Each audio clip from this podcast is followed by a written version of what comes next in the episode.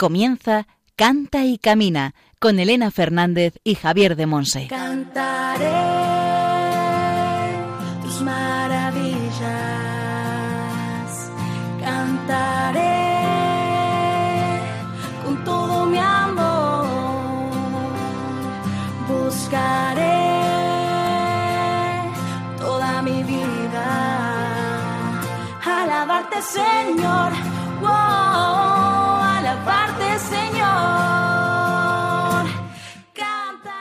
Hola, hola, bienvenidos a un nuevo programa Canta y Camina, el programa de Radio María, la emisora de la Virgen, orientado a formar discípulos misioneros del Señor en el ámbito de la música.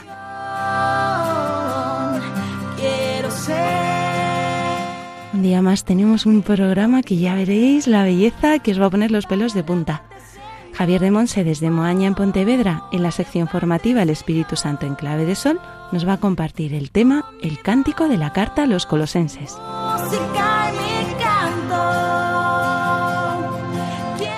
En la sección Testimonios del Camino compartimos vida y fe con Santiago Valentín Gamazo.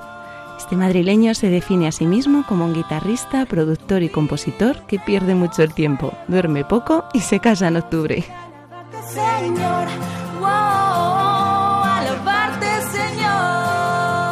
Entre las distintas secciones del programa vamos a escuchar canciones de Misión País España, el coro de la Pascua Joven de San Isidro, una canción del Colegio Mayor Padre José Kentenich del movimiento Sonstadt y una canción compuesta por nuestro invitado de hoy.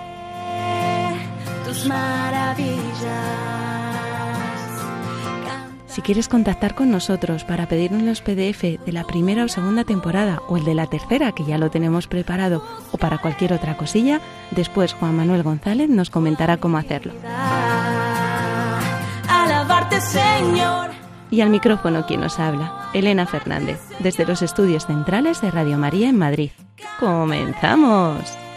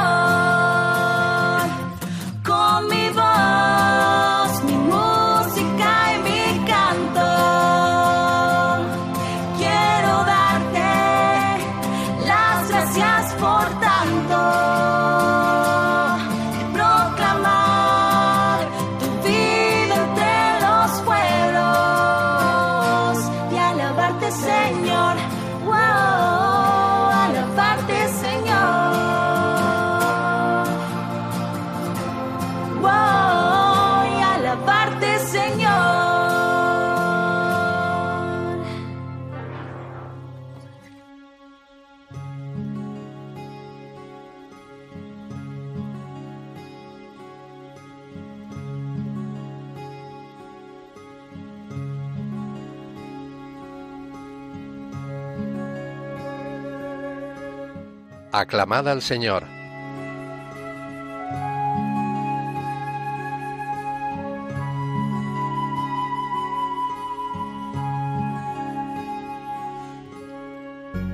Despertad, cítara y arpa, despertaré a la aurora. Salmo 108.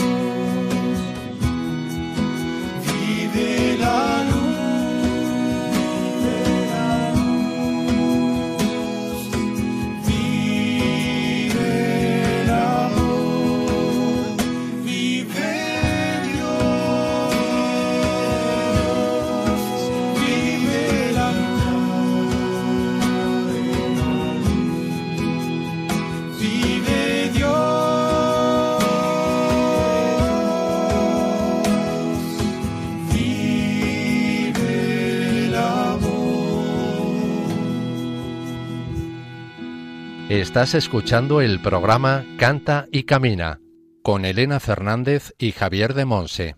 Hemos escuchado la canción Abren del Colegio Mayor Padre José Kentenich.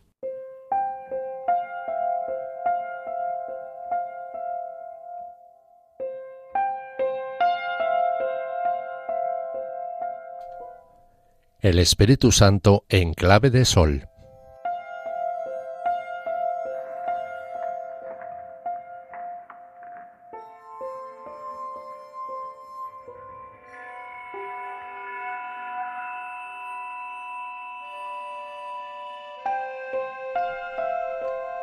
Vamos a profundizar hoy sobre el cántico de la carta de San Pablo a los colosenses.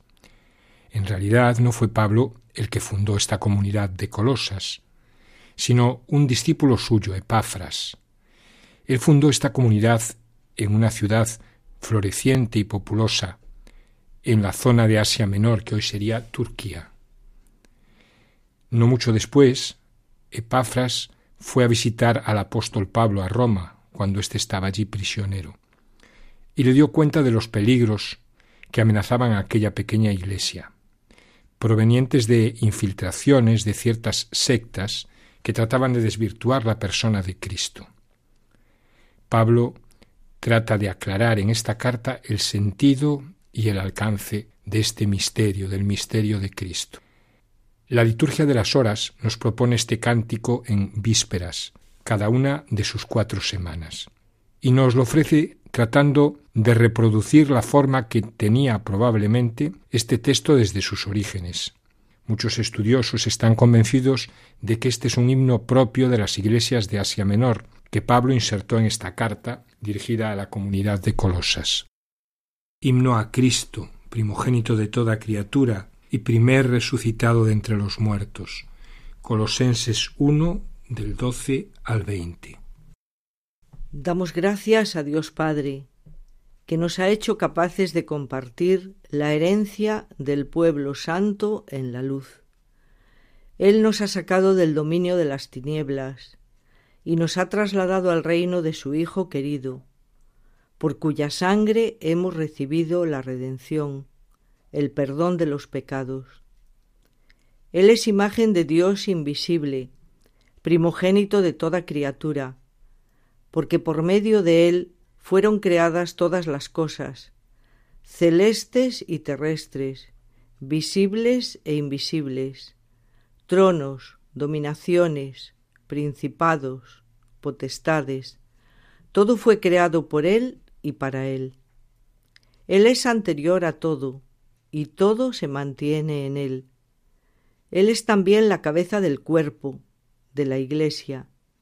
Él es el principio, el primogénito de entre los muertos, y así es el primero en todo, porque en él quiso Dios que residiera toda la plenitud, y por él quiso reconciliar consigo todos los seres, los del cielo y los de la tierra, haciendo la paz por la sangre de su cruz. En este himno destaca la grandiosa figura de Jesucristo, Señor del cosmos, al igual que la sabiduría divina, creadora, exaltada en el Antiguo Testamento, por ejemplo en el libro de los Proverbios 8, del 22 al 31, Cristo es anterior a todo, todo se mantiene en Él. Más aún, dice en los versículos 16 y 17 del capítulo 1 de la carta, todo fue creado por Él y para Él. Así pues, en el universo se va cumpliendo un designio trascendente que Dios realiza a través de la obra de su Hijo. Lo proclama del mismo modo el prólogo del Evangelio de Juan, cuando afirma que todo se hizo por el Verbo y sin él no se hizo nada de cuanto existe, dice Juan 1.3. También la materia, con su energía, la vida y la luz, llevan la huella del Verbo de Dios, su Hijo querido, así le llama en Colosenses 1.13 la revelación del Nuevo Testamento arroja una luz nueva sobre las palabras del sabio del Antiguo Testamento, el cual declaraba en Sabiduría 13:5 que la grandeza y la hermosura de las criaturas nos lleva a contemplar a su autor. El cántico de la carta a los colosenses presenta otra función de Cristo. Él es también el Señor de la historia de la salvación, que se manifiesta en la Iglesia, nos dice en el capítulo 1, versículo 18, y se realiza por la sangre de su cruz, dice el versículo 20. Esta es la fuente de paz y armonía para la humanidad entera, la sangre de su cruz. Por consiguiente, no sólo el horizonte externo a nosotros está marcado por la presencia eficaz de Cristo, sino también la realidad más específica de la criatura humana, es decir, la historia, la historia humana no está a merced de las fuerzas ciegas e irracionales. A pesar del pecado y del mal, la historia humana está sostenida y orientada por obra de Cristo hacia la plenitud. De este modo, por medio de la cruz de Cristo, toda la realidad es reconciliada, como nos dice en el versículo 20, con el Padre Dios. El himno dibuja así un estupendo cuadro del universo y de la historia, invitándonos a la confianza. No somos una mota de polvo insignificante perdida en un espacio y en un tiempo sin sentido, sino que formamos parte de un proyecto sabio que brota del amor del Padre.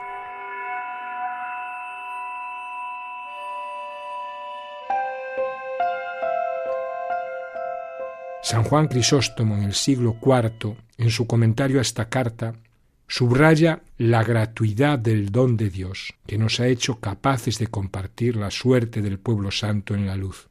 Versículo 12.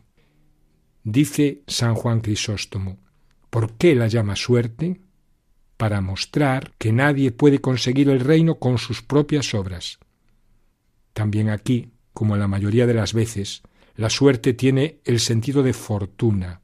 Nadie puede realizar obras que merezcan el reino, sino que todo es don del Señor.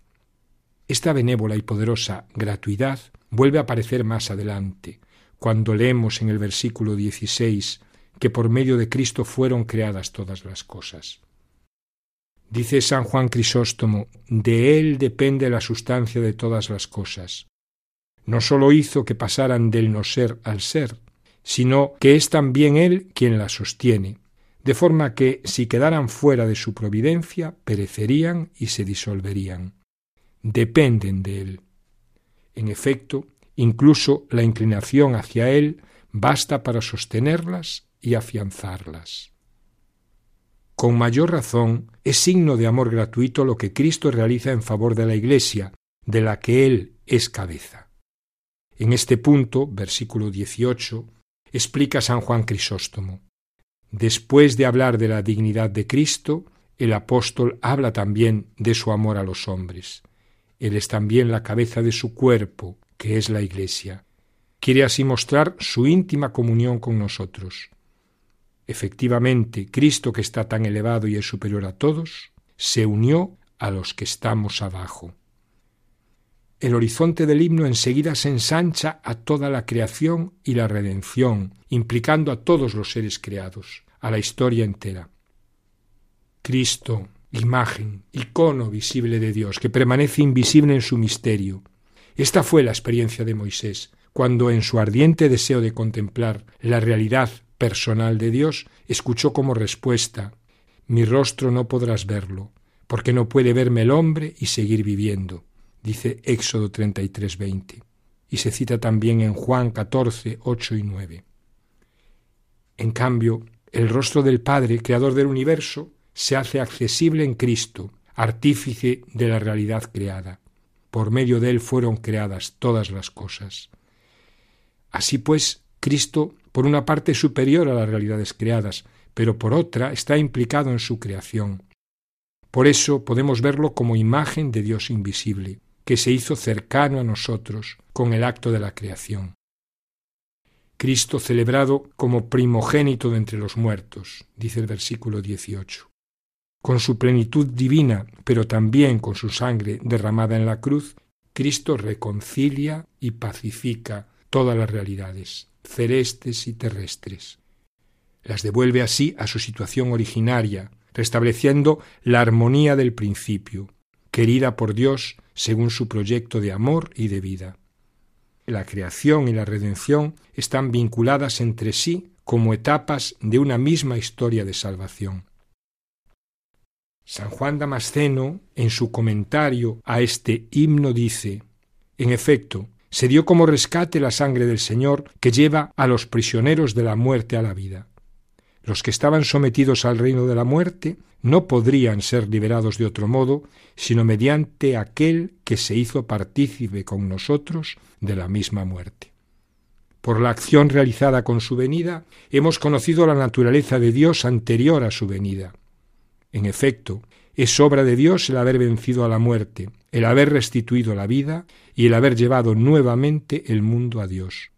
Por eso dice, Él es imagen de Dios invisible, en el versículo 15, para manifestar que es Dios, aunque no sea el Padre, sino la imagen del Padre, y se le identifica con Él, aunque no sea Él.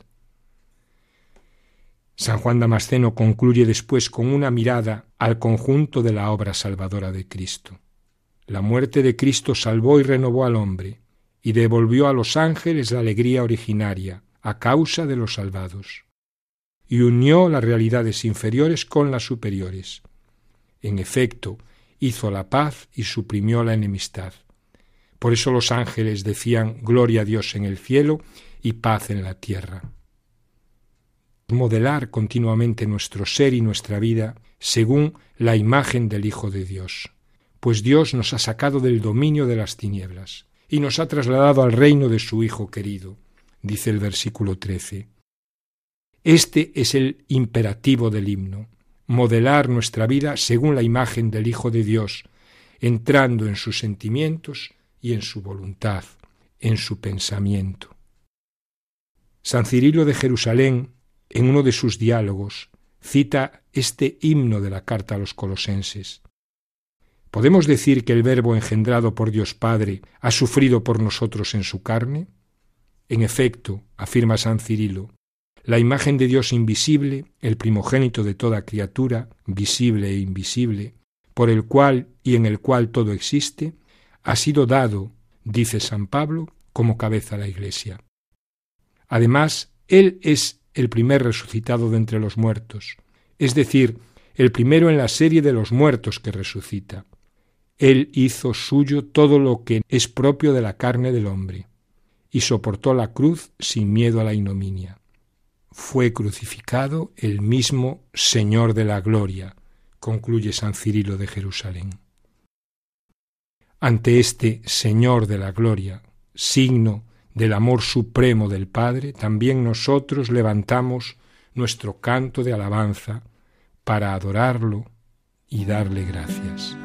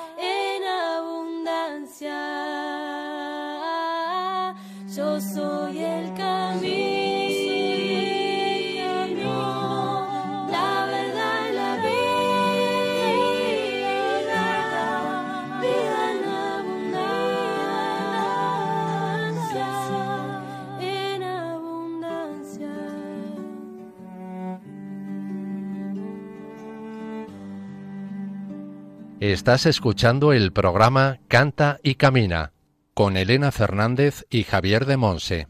Hemos escuchado la canción Vida en Abundancia del coro Pascua Joven San Isidro.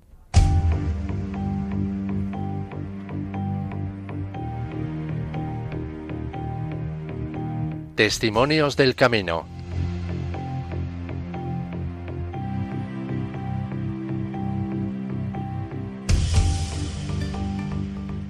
Hoy en Testimonios del Camino contamos con Santiago Valentín Gamazo.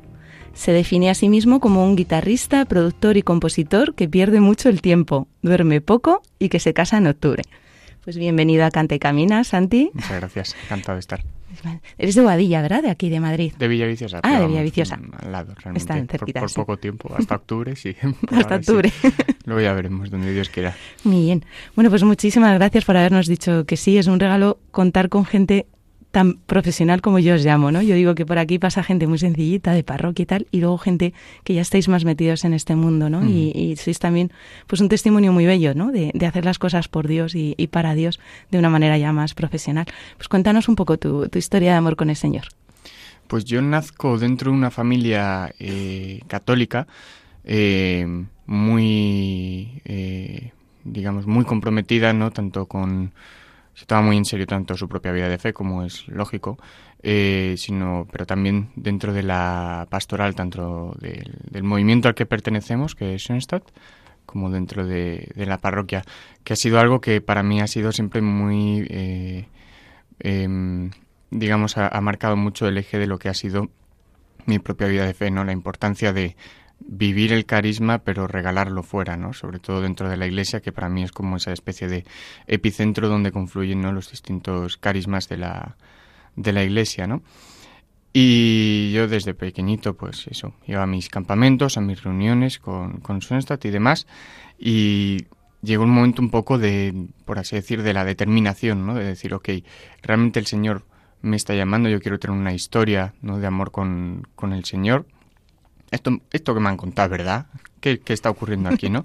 De tomar la iniciativa, ¿no? Y de, de, de alguna forma eh, decir, eh, pues, si dar continuidad, ¿no? A eso que me han transmitido mis, mis padres o, o- o ver qué, qué pasaba, ¿no? Y ese momento es un poco la JMJ de Madrid, en 2011, cuando yo veo aquello digo, wow, o sea, esto va en serio y no es solamente una, una cosa mía, ¿no? Me parece que es importante, ¿no? Como destacar eso, en el sentido de que realmente esto no es como una decisión ni, ni racional, o sea, quiero decir, es racional, ¿no? Pero no es simplemente fruto de un, eh, una concatenación de, de, digamos, de reflexiones que me lleve a la conclusión de, eh, ok, esto es cierto, sino que es el encuentro con el Señor en la Iglesia. Y lo importante que es para mí la, la Iglesia como, como transmitora y como, vamos, salvaguarda, ¿no? De, del Señor, sobre todo a través de los, de los sacramentos y de la vida de comunidad, ¿no? Y, y la verdad que desde entonces siempre, salvo algún momento de mi vida un poquito más complicado, siempre he estado muy cerca de, del Señor, la verdad. Y, y es verdad que con, con mis más y con mis menos con Él, ¿no? Sobre todo porque, pero más por mi culpa que por, que por la suya, eso siempre, ¿no? Porque siempre, sobre todo lo he estado viendo mucho estos años dentro de la música, siempre donde uno controla más, eh, cuesta un poquito más dejar al Señor hacer. Eh, para todo lo que no llegamos es súper fácil, pero para aquello que más o menos nosotros sí podemos controlar, eh, siempre me cuesta un, poquito más. A mí me recuerda un poquito o me alienta mucho en este sentido pensar en, en Pedro en la barca, o sea, quiero decir, que viene a decirte el Señor que es carpintero, cómo tienes que pescar, ¿no? Yo, eh, la verdad que admiro mucho a Pedro por tener la- el valor y la capacidad de fiarse de, un Señor que no tiene, que a priori no tiene ni idea de lo, de lo que él está haciendo, ¿no? Y, y y es un poquito mi, mi pelea de los últimos años, además, y, y con mi propia profesión, la verdad. El dejarse hacer, ¿verdad? El dejarse hacer. Qué difícil es a veces, pero Mm. ahí, yo en mi experiencia es que ahí se, se nos va la vida, ¿verdad? En este Sí, sí. dejar al Señor ser Dios, de verdad. Mm. Has hablado de que perteneces a un movimiento llamado Schoenstatt. Mm. ¿En qué consiste para aquellos oyentes que no lo conozcan? Bueno, no sé si quieres hacer otro programa sobre esto, porque Te Eh, cinco minutos. Te has, te has encontrado con, vamos, con el más friki fan de, de todo Sí. De- bueno, a ver, es un movimiento que, que nace en Alemania, en, en- hay un poco de discusión sobre esto, pero se pone la fecha fundacional en 1914, el 18 de octubre, que es un movimiento esencialmente muy mariano, ¿no? Y que, que se, se apoya sobre todo mucho en, digamos, eh, el santuario.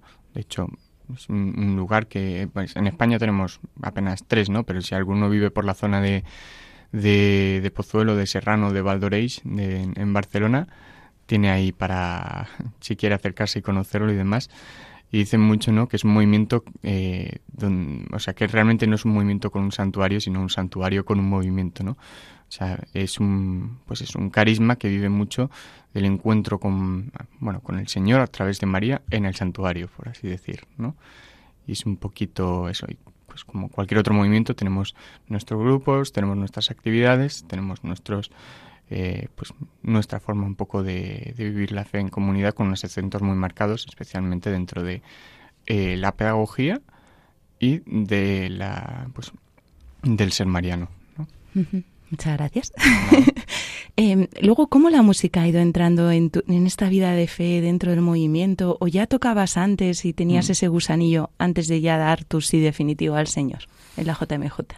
O sea, ahí ya, eh, en ese momento ya debería llevar un par de años eh, tocando la guitarra, pero nada demasiado serio. Sí que lo empecé a tocar, empecé a tocar, yo creo que precisamente por, mm, por canciones de, de Schoenstatt que yo escuchaba y la verdad que me, me emocionaban, me conmovían profundamente, ¿no? Y decía, joder, yo quiero poder hacer esto dentro de, digamos, yo quiero que esto que vivo en mis campamentos, que vivo en mis convivencias, que vivo en mis reuniones, ¿no? De cómo se me eriza la piel eh, cuando estamos cantando y llorando, ¿no? Eh, yo quiero esto para mi vida, ¿no? Y tuve un primer intento, me parece, con ocho años de tocar la guitarra, pero duré como un día, fue muy frustrante. Mi padre toca, ¿no? Mi padre fue, es un poco, se define muchas veces a sí mismo como un músico frustrado y tal, entonces siempre la música siempre está en, en mi casa, ¿no? Y, y en ese momento, pues eso, mm, ya luego, con ocho años fue un fracaso estrepitoso. Luego ya con 10 volví a cogerlo y ya desde entonces no la he soltado, la verdad. Y, fue muy determinante eso y yo siempre lo digo, o sea, yo soy buen guitarrista, eh, bueno, me considero eh, buen guitarrista eh, gracias a, a este tipo de, de canciones, ¿no? Que son las que me, me mantuvieron pegado a una guitarra, sobre todo mm, pues los cinco primeros años que estuve, yo creo que bueno, tocaba eso y ACDC. Eran como mis dos, mis dos eh, las dos vertientes, ¿no? De, de mi estilo, ¿no? Pero iba un poco por ahí, ¿no? Siempre la música ha sido para mí muy importante y ha sido algo que luego además he ido desgranando, he ido descubriendo que efectivamente no ha sido un fruto de una casualidad, de que el, el Señor me pusiese justo en una familia donde hay un gran amor por la música, eh, que justo estuviese en ese movimiento, sino que realmente eh, estaba todo realmente muy bien hilado, ¿no? Y me ha acabado conduciendo hasta el, el punto en el que en el que estoy, ¿no? ¿Y cuándo descubriste que Dios también te daba el don de componer? Mm, Uf, pues yo creo que mm, la primera vez que compongo algo es para la comunión de un primo mío y debía tener 12 años y, y la verdad que fue una canción lamentable y, horrible y que, que ni, ni la recuerdo la verdad pero me pongo o sea sí que recuerdo alguna recuerdo una vergüenza tan grande de escucharla pero luego me ha ocurrido muchas veces no porque de alguna forma y esto seguro que te lo han dicho más uno cuando, cuando escribe y sobre todo cuando tiene esta concepción de, de, de, su propio oficio artístico, por así decir, siente la canción mucho como una cosa que no es suya. Y yo lo, lo veo así en mi vida, ¿no? Atribuyen una frase, creo que es a Miguel Ángel, que él habla de que realmente la escultura ya está dentro del bloque de piedra, ¿no? Que él lo único que tiene que hacer es encontrarla, por así decir, ¿no? Yo cuando voy componiendo una canción, eh, me imagino realmente que es así, ¿no? Y que yo tengo que dar con la idea feliz que me haga resolver, ¿no? O encontrar eh, dónde está la pieza que falta que hace que esté completa, ¿no? Pero lo, siempre lo he entendido como una cosa, en parte, mmm, que me ha sido dada, ¿no? La, la, propia canción, ya no te digo en el don, sino la propia canción, ¿no? Y, y, y fue, fue, eso, más o menos con, con 12 años, tal.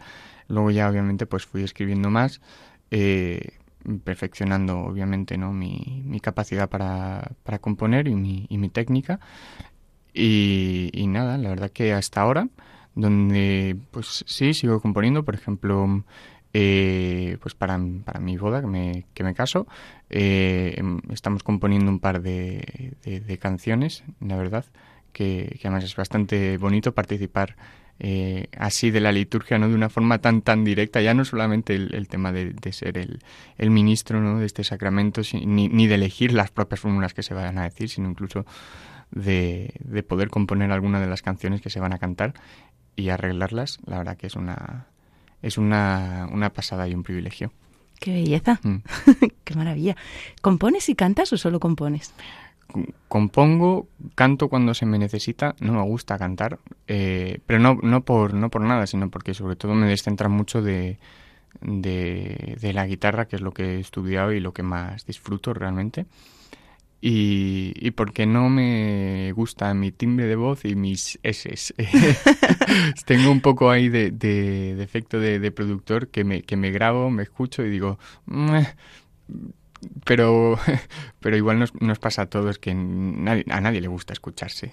Igual a, a algún narcisista un poco, pero, pero a nadie le gusta escuchar su timbre de voz, la verdad. Totalmente, totalmente de acuerdo. Bien, nos has traído hoy una canción para compartir, que es una canción compuesta por ti, pero no cantada por ti, ¿verdad? Mm. ¿Cómo se titula la canción? La canción se llama Tu voluntad, aunque todos la siguen, insisten en llamarla eh, Libre Soy o algo así. eh, y es una canción que, que, eh, está un poco regular grabada, porque la grabamos así un poco deprisa y corriendo durante la cuarentena, porque durante la cuarentena hacíamos unas adoraciones en online, ¿no? En el santuario. Y el, el, padre Eduardo, que era un poco el que estaba a cargo de todo ello, nos pidió eh, que grabásemos algunas canciones para él lanzarlas desde, desde ahí y ayudar en la oración, ¿no? Y es una canción que casi profética, la verdad. Pero bueno, si quieres la escuchamos y luego sí. ya comentamos. Vamos a orar con ella y después seguimos comentando. Mm.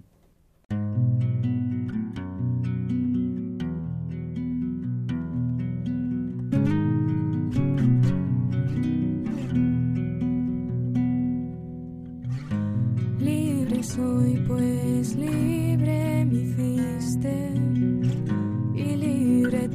te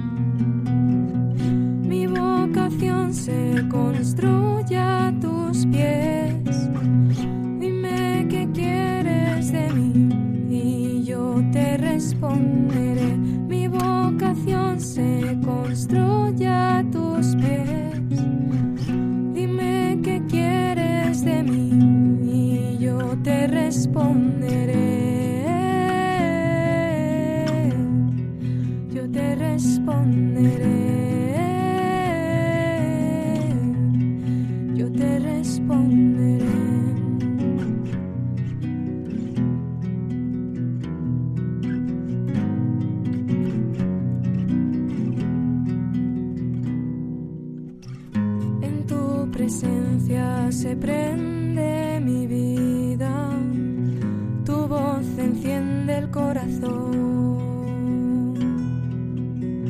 tus llagas sanan mi alma herida, tu luz me llena de valor. Ya no me importa si es dura sigue tu paz. Habla, Señor, que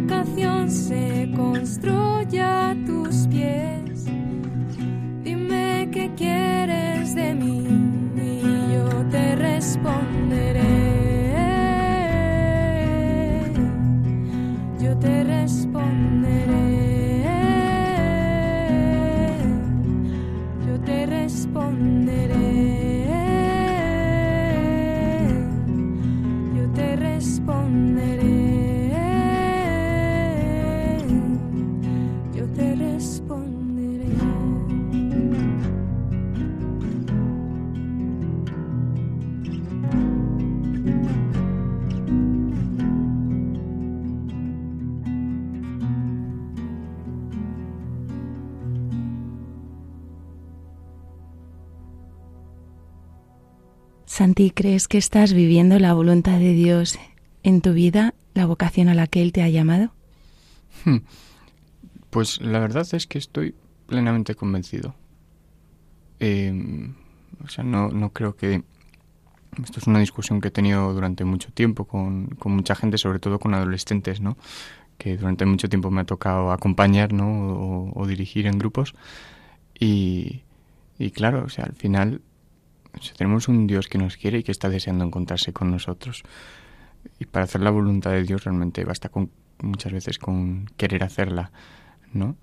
Eh, no, si- no significa siempre que estemos exentos, ¿no? De, de equivocarnos y, y de fallar en el, en el camino, ¿no? Pero yo estoy plenamente convencido de que de que estoy haciendo la voluntad de Dios. Si no, estaría cambiando lo que estoy haciendo. Es así de sencillo y, y no, no tiene más, ¿no? Simplemente por sus frutos les conoceréis, ¿no? O sea, pues simplemente a, la luz de lo que de todo lo que sucede en mi vida y de los regalos que me va poniendo delante, voy confirmando, ¿no? Que realmente estoy donde Él quiere que, que esté.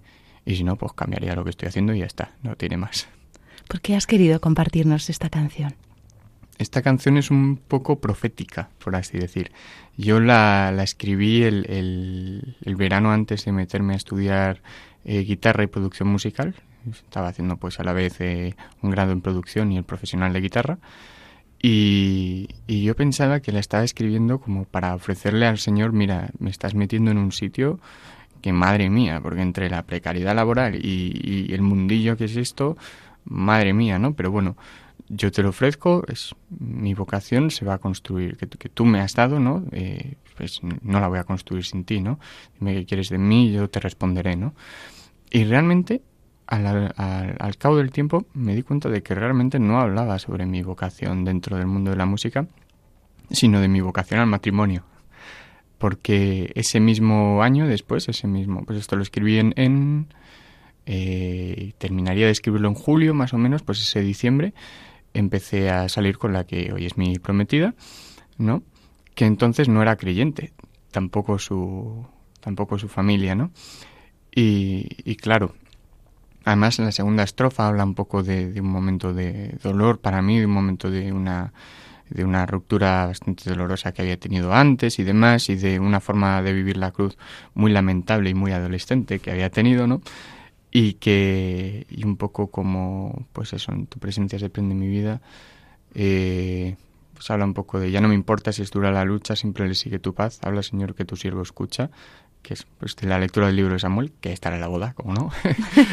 y, y habla un poco de, de eso, ¿no? En el, en el, lugar que me has preparado no saben quién eres tú, ¿no? Yo pensaba que me refería de eh, que, que al mundo de la música, que no está nada cerca de Dios, tal, no, no, sea, se refería a la que iba a ser mi, mujer, ¿no? Que en el lugar que me has preparado, eh, eh, la que va a ser mi mujer todavía no sabe quién, quién eres, ¿no? O sea, para mí fue como también a la luz de, de cómo ha ido sucediendo todo, porque en el fondo es algo, empiezo a salir con ella eh, un poco en, en, respuesta a lo que el Señor me ha puesto delante y al anhelo que ha puesto en mi corazón, pero simplemente en, en un principio como ver si, si es un, para confirmar que, que, eso que he discernido en oración realmente es lo que quiere Dios, pero sin ninguna esperanza, no, no esperanza, eh, tenía la esperanza, ¿no? Pero sin ninguna intención de que se convirtiese, realmente, ¿no? Y a la luz de cómo ha ido sucediendo todo y de cómo ella se convirtió, pues, gracias a Misión País y EFETA, eh, y sobre todo gracias a yo no meterme demasiado en medio. Y me, he ido dando cuenta y he dicho, joder, claro, es que efectivamente, es que me confirman la idea de que, de que la canción no es algo mío, ¿no? Sino que el Señor de una forma, no como sin que yo me enterase mucho o, o nada, ya me puso delante lo que, lo que él quería para mí, ¿no? Por medio de una canción y me pareció, la verdad que brutal, ya digo, me, me encanta esta canción, pero no porque la, la haya escrito yo, sino por cómo se ha manifestado el Señor de una manera tan clara a través de, de ella, ¿no? Muy bien, pues muchísimas gracias, Santi, de verdad, por, por abrirnos aquí tu historia, tu corazón y, y lo- las maravillas que está haciendo el Señor con, contigo y en tu vida, ¿no? Y, jo, qué belleza, ¿eh? Todo lo que nos has compartido. Muchísimas gracias, de verdad. Hemos contado hoy con Santiago Valentín Gamazo. Se define a sí mismo como un guitarrista, productor y compositor que pierde mucho tiempo. Siempre diré que esto me hace mucha gracia. que duerme poco y que se casa en octubre. Así que vamos a toda la familia de Cante Camina, vamos a encomendaros muchísimo para que ese día sea muy especial y luego vuestra vida matrimonial, ¿no? Que sea una vida que dé frutos de santidad en medio de su iglesia. Pues muchísimas gracias, Santi, por, por estar hoy en Cante Camina. Muchas gracias a ti. Que Dios te bendiga.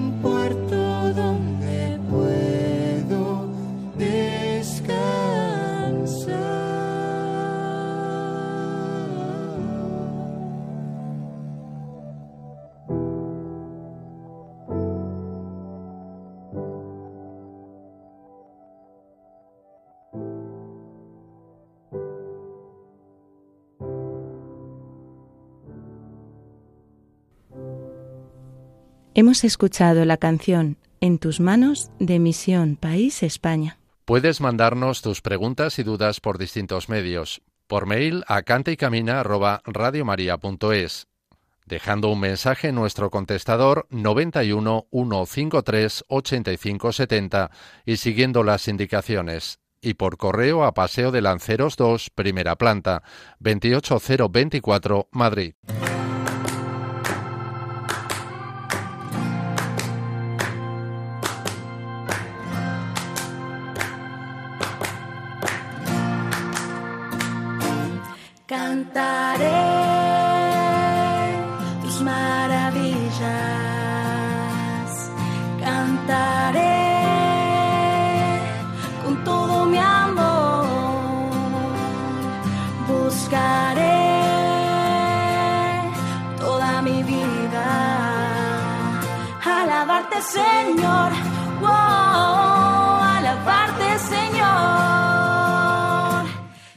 Aquí concluimos nuestro programa Cante Camina. Muchísimas gracias a todos los que nos habéis acompañado a lo largo de esta hora, donde Javier de Monse, desde Moaña en Pontevedra, en la sección El Espíritu Santo en Clave de Sol, nos ha compartido el tema El Cántico de la Carta a los Colosenses. una melodía para alabarte Señor. En la sección Testimonios del Camino nos ha acompañado con su testimonio Santiago Valentín Gamazo. Se define a sí mismo como un guitarrista, productor y compositor que pierde mucho el tiempo, duerme poco y se casa en octubre. Ya sabes, Santi, que os vamos a encomendar muchísimo en este sacramento precioso que vais a vivir.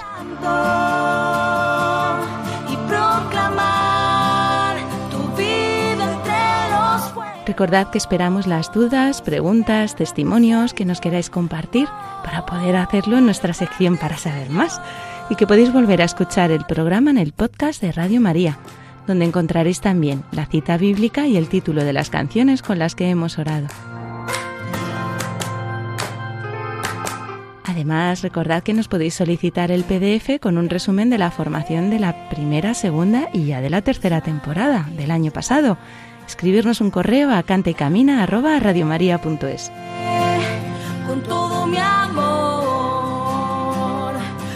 También podéis seguirnos en las redes sociales Facebook, Instagram y Twitter, además de las redes oficiales de Radio María España.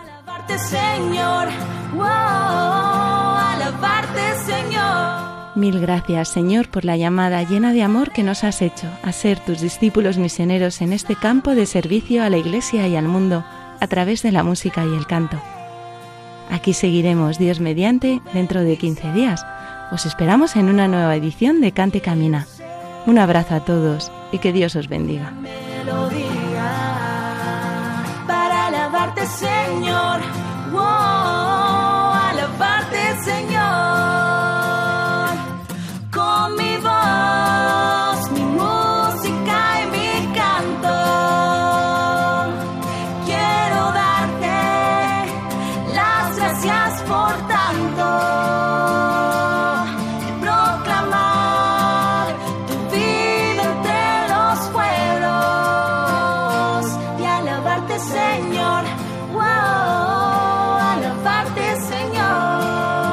Así finaliza en Radio María Canta y Camina con Elena Fernández y Javier de Monse.